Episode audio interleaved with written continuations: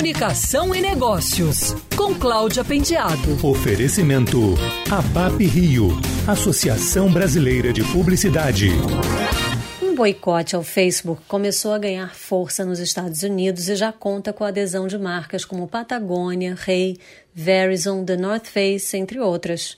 Tudo ganhou uma dimensão ainda maior quando a Unilever aderiu, se alinhando ao movimento iniciado por organizações de direitos civis que pede um maior posicionamento da rede social contra discursos de ódio. A Unilever foi além e incluiu outras redes sociais na estratégia, anunciando que vai parar de anunciar no Facebook, no Instagram e no Twitter nos Estados Unidos até o final do ano. A empresa incluiu o Twitter por causa da polarização política na plataforma por conta das eleições presidenciais americanas não é pouca coisa.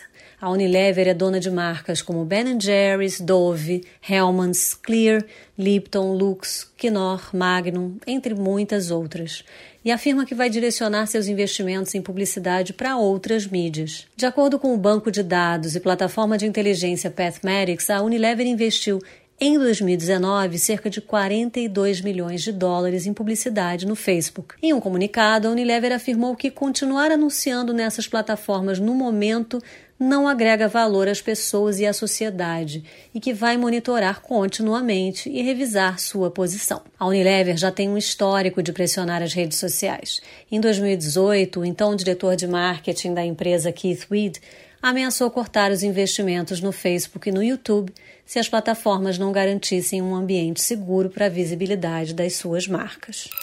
Quer ouvir essa coluna novamente? É só procurar nas plataformas de streaming de áudio. Conheça mais dos podcasts da Band News FM Rio.